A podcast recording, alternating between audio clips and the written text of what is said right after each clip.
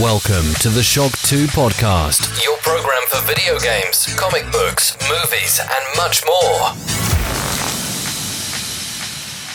Hallo und willkommen bei einer neuen Folge Shock 2 Podcast, einem weiteren Shocktober Special. Langsam aber sicher nähern wir uns dem Finale unseres 10 Jahres Jubiläums und da warten noch einige richtige Perlen auf euch. Nicht nur bei den Gewinnspielen und bei den Specials auf der Webseite, sondern auch hier im Podcast. Und heute ein Interview-Podcast, auf den ich mich ganz besonders gefreut habe. Ich rede heute mit der Regina Reisinger und mit dem Philipp Seifried von Microbird Games. Das ist jenes Wiener Studio, das es geschafft hat, gleich mit dem ersten Spiel, das gerade in Entwicklung ist, bei Microsoft ordentlich für Furore zu sorgen. Die sind Day One dann, wenn das Spiel nächstes Jahr erscheint, im Game Best, aber auch sonst ein Spiel, das man auf alle Fälle am Radar haben sollte. Und das haben viele von euch am Radar, denn Dungeons of Hinterberg ist nämlich im Juni beim großen Xbox Showcase angekündigt worden, wobei das ja nicht ganz so richtig ist. Ja, es wird zwar da enthüllt, ja. Wer aber die österreichische Indie-Entwicklerszene ein bisschen im Auge behält, der weiß über das Spiel 25 Dungeons of Hinterberg. Da wird schon seit fast zwei Jahren gemunkelt und immer wieder Prototypen gezeigt und die Edge hat schon drüber geschrieben. Also das Spiel war durchaus schon am Radar, aber eben nicht nur bei uns, sondern auch bei Microsoft. Umso spannender jetzt dann gleich das Gespräch mit den beiden Gründern von Microbird Games, mit der Regina Reisinger und mit dem Philipp Seifried über ihr Spiel, aber auch über den Umstand, wie man gleich als junges, frisches Team mit dem ersten Spiel nicht nur einen Publisher findet, was ja auch heutzutage jetzt nicht so einfach mehr ist, sondern auch gleich bei Microsoft ordentlich für ja, Aufmerksamkeit sorgt und einen internationalen Impact erzeugt, dass man eben gleich Day One dann auch in den Game Pass kommt. Und auch jetzt, ja, zuletzt ja beim Partner Showcase vor wenigen Tagen wurde das Spiel dann auch wieder groß gefeatured, sprich, da sind schon die Scheinwerfer drauf aber jetzt gleich das Gespräch mit den beiden hier im Shock 2 Podcast.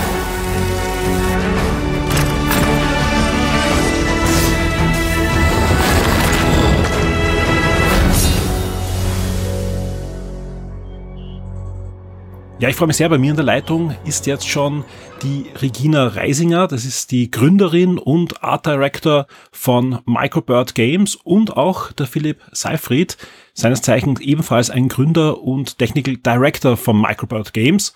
Und ja, ich freue mich sehr, dass ihr in der Leitung seid. Hallo. Hi, wir freuen hey. uns auch sehr. Schön da zu sein.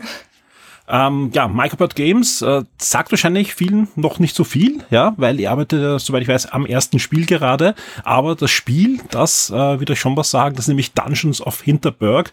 Und das ist ja äh, das Spiel, das Microsoft ähm, ja, im Rahmen der Summer of Games nicht E3 heuer großartig gebusht hat, ja, was natürlich sehr schön ist, weil es ja aus Österreich kommt. Aber wenn man ein bisschen so, ja, die österreichische Indie-Szene verfolgt, das Spiel war ja vorher schon ein bisschen bekannt.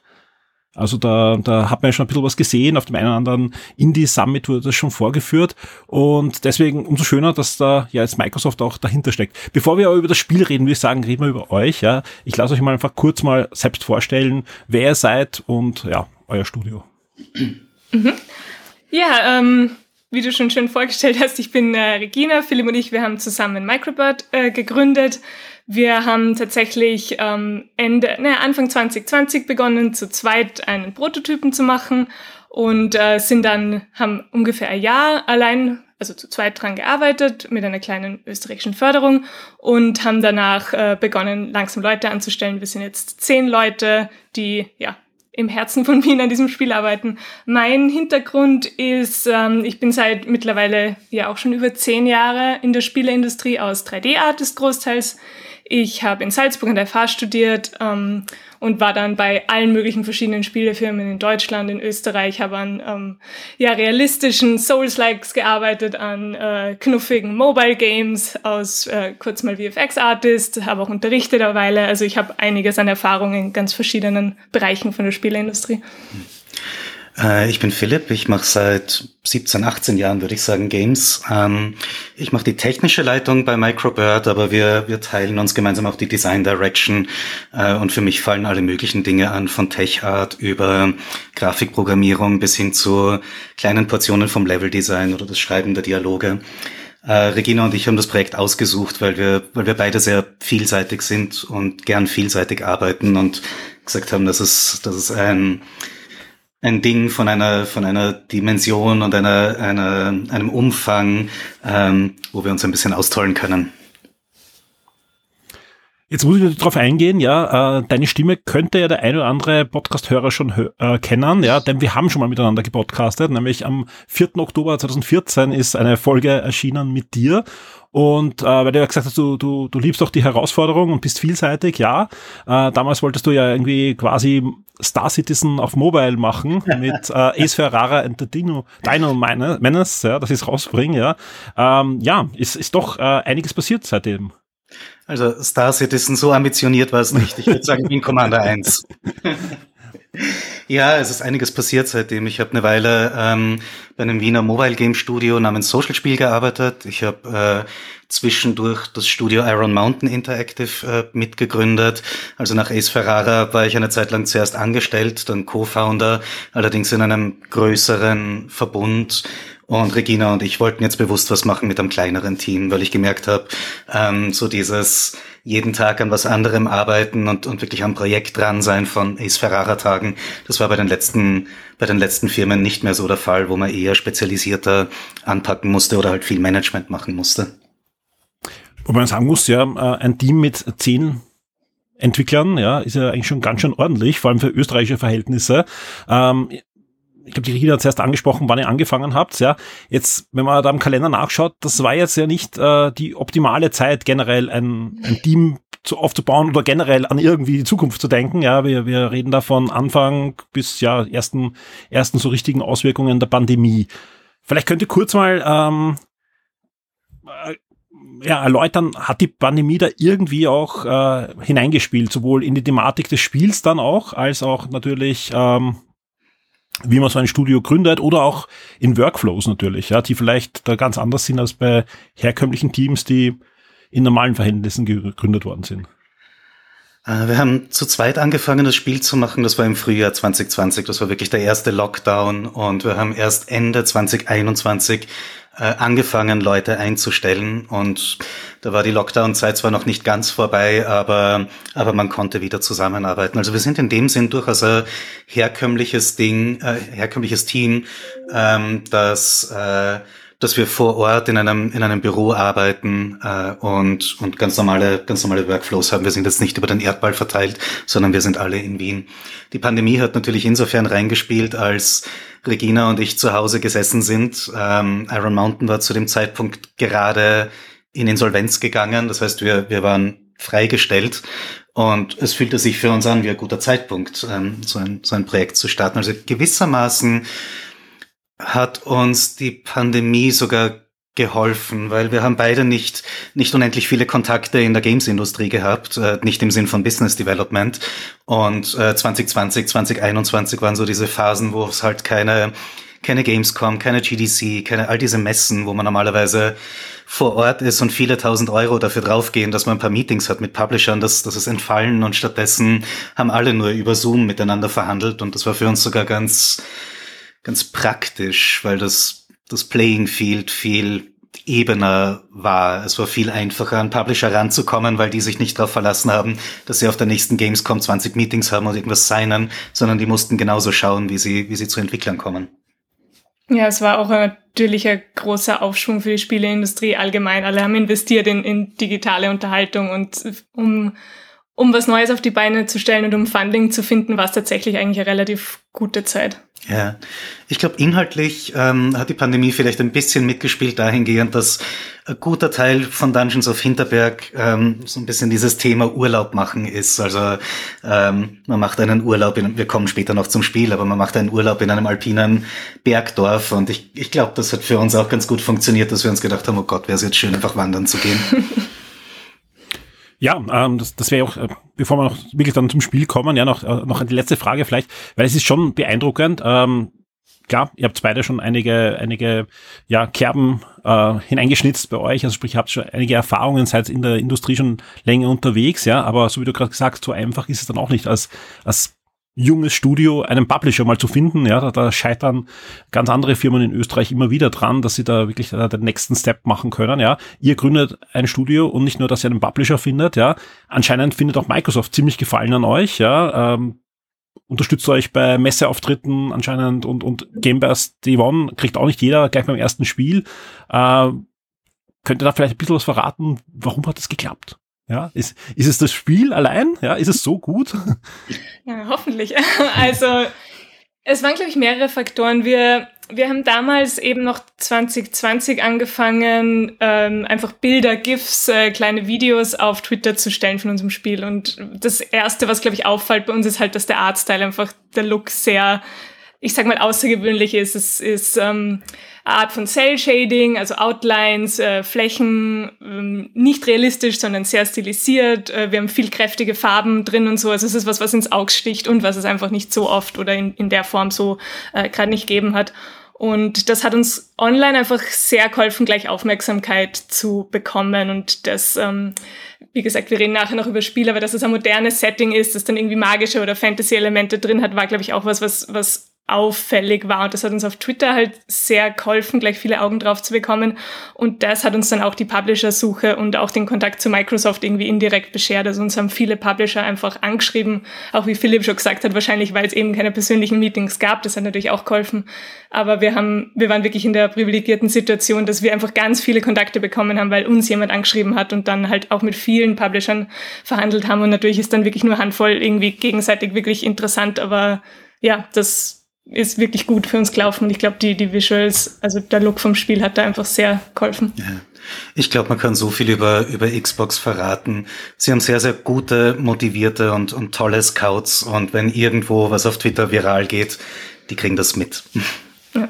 Die schauen aktiv danach. Sehr cool. Ja. Ja, dann lass uns über das Spiel reden. Ich glaube, da, da wartet jetzt eh schon jeder drauf. Äh, das Gute ist ja, dass jetzt, äh, es gab ja schon äh, das Gameplay zu Gamescom und da gab es ja auch dann die Möglichkeit äh, von Journalisten, die das Spiel gespielt haben, plus natürlich jetzt die neue Präsentation, sprich, man hat ja schon einiges gesehen, auch natürlich unsere Zuhörer. Aber erzähl mal kurz, ja, so übergreifend, ja, was erwartet einen dann beim Spiel? Ja, man weiß, es ist ein waschechtes Action-Adventure, aber da gibt's auch diese äh, Social-Komponente drinnen, ja. Also, wenn man es kurz zusammenfasst, ist es wirklich Zelda mit einer Dating-Simulation? ähm, Dating nicht, aber ähm, Relationship und, und, und Social Life Sim. Wir haben uns ein bisschen gedacht, äh, was wäre, wenn Persona 5 äh, erstens ein Indie-Game wäre, äh, um die Erwartungen zu stecken. Äh, aber was wäre, wenn Persona 5 ähm, nicht eine Mischung aus, aus Social Sim, Live Sim äh, und, und JRPG wäre, sondern statt dem JRPG-Teil sowas wie ein, wie ein Zelda-like hätte, also ein, ein Zelda-like wäre, sprich Dungeon Crawling, Puzzles lösen, magische Skills benutzen.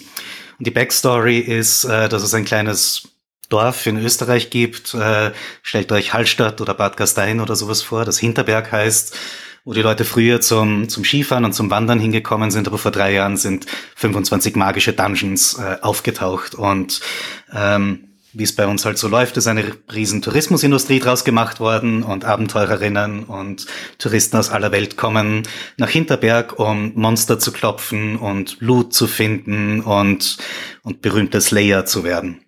Das ist, das ist die Prämisse. Genau, also in, im Spiel läuft es so ab, dass man tagsüber quasi ähm, in, in eine von vier Gegenden um Hinterberg herum geht, die alle natürlich von österreichischen Landschaften so inspiriert sind. Dort kann man diese Dungeons finden, ähm, kann, ja, wie du schon gesagt hast, gegen Monster kämpfen, die auch von äh, alpiner Mythologie inspiriert sind, kann Loot finden, ähm, äh, löst Puzzles in den Dungeons und abends im Spiel quasi kehrt man zurück nach Hinterberg und dort ist dann dieser Socializing-Teil drin. Also da kann man dann verschiedene ähm, Charaktere kennenlernen und mit denen Freundschaft schließen. Und wenn man äh, sich gut stellt quasi mit jemandem, wenn man befreundet ist, dann bekommt man auch diverse äh, Boni oder Items oder Infos, die dann wieder beim, beim Dungeon Crawling teilhelfen. du hast es schon versucht, jetzt ja auch ein bisschen herunterzuspielen und sagst, okay, es ist ein, ein Indie-Spiel, ja, bitte mhm. äh, kein. Jetzt sieht das aber verdammt gut aus, ja. Also eben, ihr habt es schon angesprochen, ist ja auch einer der Gründe, warum dann auch die, die Publisher kommen. Also es ist zum einen natürlich der besondere Look, aber natürlich, der Look wird natürlich auch unterstützt, weil man natürlich sofort erkennt, okay, das ist nicht London, das ist nicht Los Angeles, das sind die Alpen. Also da gibt es Seilbahnen, da gibt es einfach ganz typische Elemente, die man so kaum in Spielen sieht, vor allem nicht mit Fantasy-Komponenten dann auch noch gemischt, ja. Ähm, wann war der Punkt, wo ihr gesagt habt, das wollen wir machen? Also gibt es da irgendwo ein, ein spukt das schon Jahre bei euch in den, in den Köpfen, wo ihr sagt, okay, eigentlich, das, das gehört jetzt her, ja, endlich mal äh, dieses Szenario mit Fantasy gemischt? Also ich, ich, das Einzige, was mir einfällt, was so in die Richtung geht, ist vom Leo Lukas Wiener Blei. Das ist ein Shadowrun-Roman, ja, wo er Wien im Shadowrun-Universum äh, spielt. Ja, also da, aber euer Ding geht ja natürlich nicht ganz so in, in, die, in, die, in die düstere Zukunft, aber, aber es ist ja auch eigentlich wieder so, dass was aufbricht, was Magisches in, in einer ja, bekannten Landschaft von uns. Mhm. Das Konzept ist tatsächlich Anfang 2020 entstanden und also wir haben nicht davor schon jahrelang drüber nachgedacht, wie wäre es ein, ein Spiel in Österreich anzusiedeln, sondern es hat sich da irgendwie relativ natürlich ergeben. Was, was man, glaube ich, über uns sagen kann, ist, dass wir eine Menge Indie-Games gespielt haben und, und mögen, wenn sich Spiele anfühlen wie, wie reale Orte, die man eine Zeit lang bevölkern kann. Also wenn man sich sowas wie Persona ansieht, ich selbst bin kein großer JRPG-Fan und ich war jetzt auch nicht der größte Fan von, vom Writing in, in der Persona-Serie, aber so dieses Gefühl, ein Teenager in Tokio zu sein für eine Zeit lang, das, das hat mir sehr gut gefallen. Ähm, und es gibt eine Menge Indie-Spiele, die, die so ein bisschen Slice of Life sind und dir zeigen, wie sich's, wie es ist, an einem Ort zu leben, so ein bisschen Kleinstadt-Flair haben. Ich denke Richtung Kentucky Route äh, Zero oder, oder Night in the Woods. Ähm, aber, aber viele von diesen Orten sind halt amerikanisch. Und wir haben uns gedacht, naja, eigentlich ähm, wäre es doch super spannend, sowas in den, in den Alpen anzu, anzusiedeln. Und wir haben auch gemerkt, so, so diese Mischung aus, okay, Monster klopfen und aber realistisches Setting, wie du sagst, Seilbahnen oder, oder modernes Dorf oder so, dass es eben nicht das dritte Fantasy-Spiel von links ist, sondern ein bisschen, bisschen ein ungewöhnlicheres Setting hat, das, das, das funktioniert mhm. auch sehr gut medial kurz hast du zuerst angesprochen, okay, das ist äh, ja typisch Österreich, da passiert was, kleines Dorf, was macht man draus? Eine Tourismusattraktion. Wird es auch so ein bisschen sozialkritische Komponenten geben, wo man den Massentourismus irgendwie anspricht in Gesprächen oder so? Also wird es auch Charaktere geben, die nicht so ganz begeistert sind von den Slayern, die da überall rumlaufen jetzt plötzlich? Ja, es ist eigentlich genau wie du sagst. Also wir sagen immer, es geht uns bei dem Spiel nicht darum, jetzt ein Message für oder gegen Tourismus oder, oder sonst was zu tätigen, sondern es geht uns einfach äh, drum, oder es ist für uns irgendwie toll, einfach mit den verschiedenen Charakteren, die da auch eben in dem Spiel drin sind, zu erforschen, wie, wie manche das halt unterschiedlich sehen. Also Leute, die da total on board sind, weil sie es einfach mögen, weil sie einen Vorteil draus ziehen. Andere, die da vielleicht eher skeptisch sind und, und der Meinung sind, dass es zu viel Tourismus ist und einfach als Spieler auch mit, mit wem von diesen Charakteren man abhängt quasi oder, oder spricht oder so, kriegt man halt auch einfach verschiedene ähm, Eindrücke quasi, ja, zum Thema mit wie kommt man auf den Namen Hinterberg? Es gibt ja reale Hinterbergs in Österreich. Ist das so das, das Springfield von Österreich, Hinterberg? Das ist genau, was wir versucht haben zu finden. Und ich glaube, wir sind gescheitert, weil wir kriegen jede Menge Messages von Leuten aus oben. Das scheint dort irgendwie. Wir haben, wir haben gesehen, es ist ein Stadtteil oder Ortsteil und, und haben uns nichts dabei gedacht, weil es doch einige Hinterbergs gibt. Äh, also es ist von nichts Realem inspiriert, ähm, der Name. Wir haben etwas gesucht, das für einen Amerikaner buchstabierbar, aussprechbar ist äh, oder für eine Amerikanerin etwas, das man übers Telefon ansagen kann und das aber gleichzeitig sehr deutsch klingt und sind dort gelandet. Ich werde sehen, das ist, ja.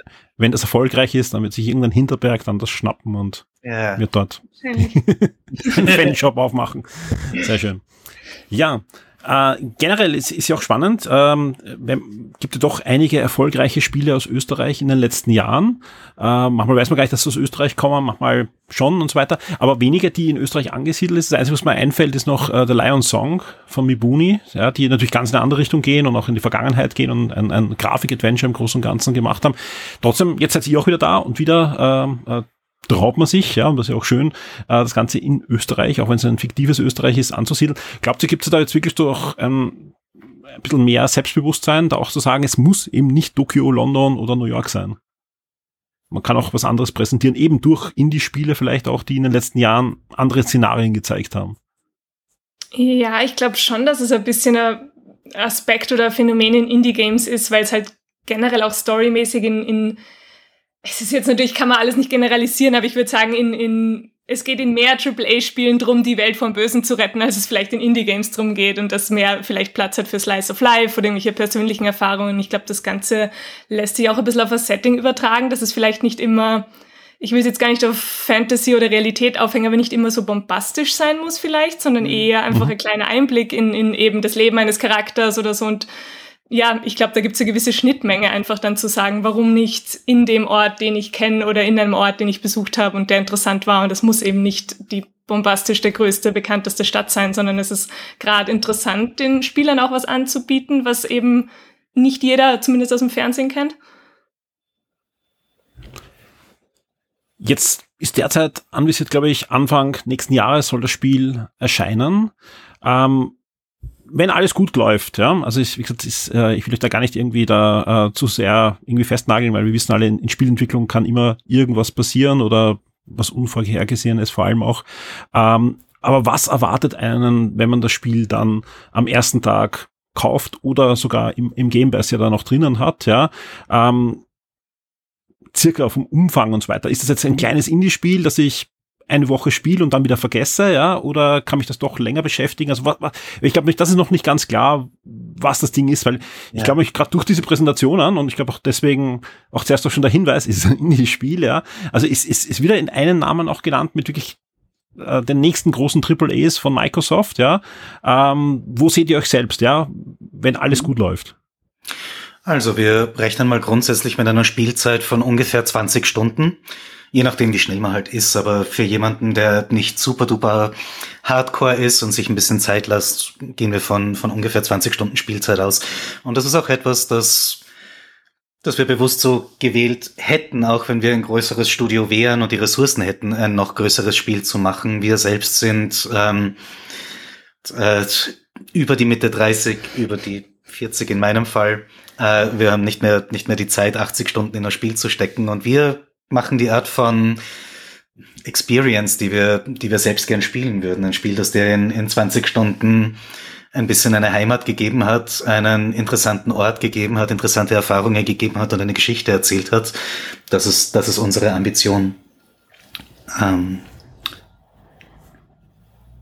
Ja, ich glaube, das, ja. also, es ist bei uns wie Philipp eben schon gesagt hat, auch ein bisschen draus entstanden. Wir haben zum Beispiel Persona 5 wirklich gern gehabt, aber es, es ist 100 Stunden Spielzeit und es wird eigentlich zur, zur Bürde ein bisschen und das ist natürlich auch Geschmackssache, aber natürlich auch, wenn man älter wird. Ja, das Phänomen kennen halt ganz viele, auch in der Spielentwicklung, dass man selber weniger Zeit hat zu spielen und wir wollten da eher, ich sag mal, auf, auf Qualität gehen, einfach im Sinn von ein, eine irgendwie einzigartige, bisschen besondere Experience, gutes Gameplay, gute Story und wenn das alles sitzt, dann ja, ist, glaube ich, ist 20 gute Stunden ähm, vielleicht nicht unbedingt mehr wert, aber das Spiel, was eben 20 gute Stunden äh, bietet und nicht natürlich ein Multiplayer-Game, was man jetzt über fünf Jahre hinweg jeden Abend spielt. Absolut. Sehr schön. Ähm, ja, ich glaube, wir sind eh ziemlich, ziemlich am Ende von meinen Fragen. Ich lasse euch aber natürlich dann noch weitere Sachen erzählen, weil ich bin mir sicher, ihr habt jetzt Dinge, die ich, an die ich noch gar nicht denke, wo ihr absolut dafür brennt und wo ihr sagt, das, das muss man auf alle Fälle kommunizieren. Äh, Trotzdem noch die Frage, ähm, und das meine ich jetzt nicht, ich meine, man muss dazu sagen, ich sehe euch beide, ja, also sprich, die, die Webcam ist eingeschaltet und darum sage ich absichtlich dazu, das ist jetzt nicht auf euch bezogen jetzt, ja. Aber wenn ich so mit, mit den typischen Studiogründern rede, ja, die so auch schon mehrere Jahre am Buckel haben, die schauen meistens ziemlich gezeichnet aus. Ja, gerade in Österreich, ja, und, und das muss man schon dazu sagen. Und ihr seid das äh, erste Studio, was war wirklich Urlaub, ja, als, als, als als Kernelement ja auch äh, eures Spiels macht, ja. Ist das schon irgendwie so? Weil ihr seid ja auch in der Indie-Szene, ihr, ihr kennt ja natürlich auch die anderen, die da ja versuchen schon seit, seit Jahrzehnten oftmals ja wichtige Spiele zu machen, ja. Ähm, dass das deswegen auch ein Element ist, wo ihr sagt, Urlaub ist schon was Wichtiges, das gehört auch in, in Videospiele hinein. Also ich, ich, ich sag's mal so, in unserem, in, in unserem Team äh, macht eigentlich niemand außer uns Überstunden, aber wir dafür massig. Ich komme gerade aus einer 70-Stunden-Woche. Und ähm, ich weiß nicht, wir, wir haben das Thema Urlaub nicht deswegen gewählt, aber jetzt ist es manchmal ganz schön, dass man zumindest, wenn man am Abend noch am Spiel arbeitet, durch eine Alpenlandschaft spaziert und ein bisschen wandern geht. Ähm, ja. Ja, ich glaube, es ist auch eine sehr universelle Erfahrung. Also wir reden natürlich viel mit Leuten aus der Spielindustrie oder, oder Journalisten in dem Bereich, aber natürlich auch Leuten aus, aus ganz anderen Bereichen. Und wenn man denen sagt, ja, es ist ein Urlaub und wir sagen zum Beispiel oft, man kann das Spiel so angehen, weil du vorher nach Spielzeit gefragt hast, dass man einfach sehr schnell diese 25 Dungeons spielt und, und fertig quasi, also das sehr, sehr ähm, actionfokussiert angeht. Man kann aber in dem Spiel auch einfach mal am Tag, äh, keine Ahnung, am Berg meditieren oder mit Leuten abhängen. Man muss quasi nicht immer eine Challenge haben als Spieler, man muss nicht jeden Tag äh, ins Dungeon gehen, man kann auch mehr socialisen, ins Kino, ins Spa gehen. Ähm, statt immer nur Kämpfe zu machen, quasi, wenn man das möchte. Und wenn wir das Leuten erklären, dann, dann sind die meisten, also man kriegt immer gleiche Reaktionen zurück von, ah, das könnte ich jetzt auch brauchen mhm. oder so. Also ich glaube, dass es in, in, in vielen von uns einfach so dieses Gefühl ist, oh ja, Urlaub. Also ja. ja. Machen wir vielleicht dann nach dem Release. so. Ja. Genau. Und ich muss noch ein äh, bisschen ausbessern, es geistert im Internet und so rum, dass es ähm, Frühling 2024 oder Anfang ist. Mhm. Das ist eigentlich nicht so. Also ich weiß nicht genau, wo es herkommt. herkommt. Also es ist, ist sehr gut, dass es ausgebessert ist. Ja, ja. Nein, ähm, ich, ich glaube, kann das sogar sein, dass das auf der offiziellen Microsoft-Blog-Seite steht, auf diesem neuen Blog-Eintrag? Irgendwer hat es nicht ganz, ich bin, geschrieben und Leute haben es kopiert. Das so werden wir mal sein. reinschauen, ja. Ja, mach, mach mal. Es ist, ich glaube, es könnte sein, dass das der Publisher, das redet mal mit eurem Publisher, ja. ja. Da bin mir jetzt nicht ganz sicher, aber egal. Ich glaube, äh, alle freuen sich auf das Spiel und wann auch immer das dann kommt, ähm, es muss fertig sein und damit es sollte auch kein, kein Ding sein, ja. Gibt doch irgendwelche Punkte, wo ihr sagt, da würdet ihr gern drüber reden, ja. Äh, nicht nur, dass es höchstwahrscheinlich nicht Anfang nächsten Jahres kommt. Ich habe eigentlich nichts, das du nicht schon gecovert hättest, ähm, außer vielleicht ein Hinweis an deine Hörerinnen und Hörer, dass es wirklich, wirklich hilft, wenn man ein Spiel wishlistet auf Steam, äh, weil die Algorithmen springen dann an, wenn das Spiel rauskommt. Also wenn sich jemand das hier anhört und, und sich denkt, klingt doch eigentlich ganz vernünftig, diese, diese Spielidee, ihr könntet auf Steam gehen, ihr könntet das wishlisten, ihr müsst das dann nicht mal kaufen, wenn ihr nicht wollt, aber ihr würdet uns damit einen kleinen Gefallen tun. Sprich, das bringt doch was, wenn das die Xbox-Besitzer machen. Ja, absolut. absolut. Sehr schön. Ja, ja wir freuen uns drauf, glaube ich, wenn es rauskommt, auch zu sehen, ja. wie eben wie die Leute spielen. Es ist nicht unbedingt, also es ist ein Story-driven Spiel quasi mit mit einer Geschichte, aber es ist nicht ein komplett lineares Spiel. Man kann sich ein bisschen aussuchen, was man mehr oder weniger macht und ja, wie, wie fokussiert man das Ganze angeht oder wie, wie sehr Urlaubsfeeling man reinbringt. Und ich glaube, da freuen wir uns alle irgendwie sehr drauf, dann zu sehen, wie, wie die Erfahrung von verschiedenen Spielern sein Voll. wird. Eine Frage muss ich natürlich noch stellen. Ähm, ich weiß, ich, wahrscheinlich kriege ich nicht viel Antwort drauf, ähm, weil ist einfach wahrscheinlich auch vertraglich äh, so fixiert. Gibt es eine Chance, dass da irgendwann mal Umsetzungen kommen für andere Systeme? Dazu können wir tatsächlich nichts sagen. Passt. Aber Leute, ich habe es gestellt, die Frage. Also, ich werde mir das nicht geschlagen. Du hast die richtig gestellt, das ist absolut, ja. Fragliche Dinge kann man nicht, kann man nicht machen. Vielen Dank an euch beide. Ähm, ja, ich wünsche euch auf alle Fälle allen, alles Gute, auch euren Team und äh, ja, egal wie lang es dauert, äh, dass es ein, ein schöner und ein runder Release wird von Dungeon of Hinterberg. Vielen Dank und ich hoffe, äh, wir hören uns dann vielleicht dann rund um den Release dann noch einmal und ja, können ja. auf das Spiel dann äh, ja, feiern. Danke dir, sehr war wirklich schön, wirklich schön wieder bei dir zu sein nach all den Jahren. Absolut. One day I shall come back. Yes, I shall come back. Until then, there must be no regrets, no tears, no anxieties. Just go forward in all your beliefs.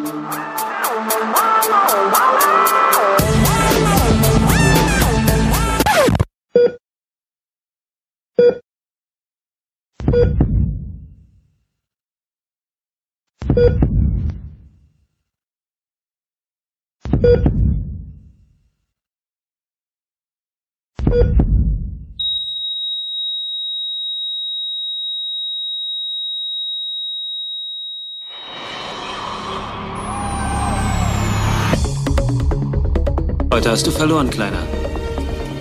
Aber das muss dir ja nicht gefallen.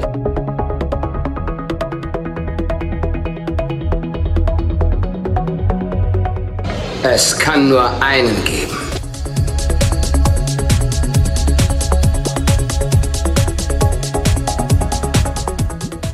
Wenn Onkel Titus erfährt, dass sie von den Toten wieder auferstanden sind, wird er sich nicht wieder einkriegen.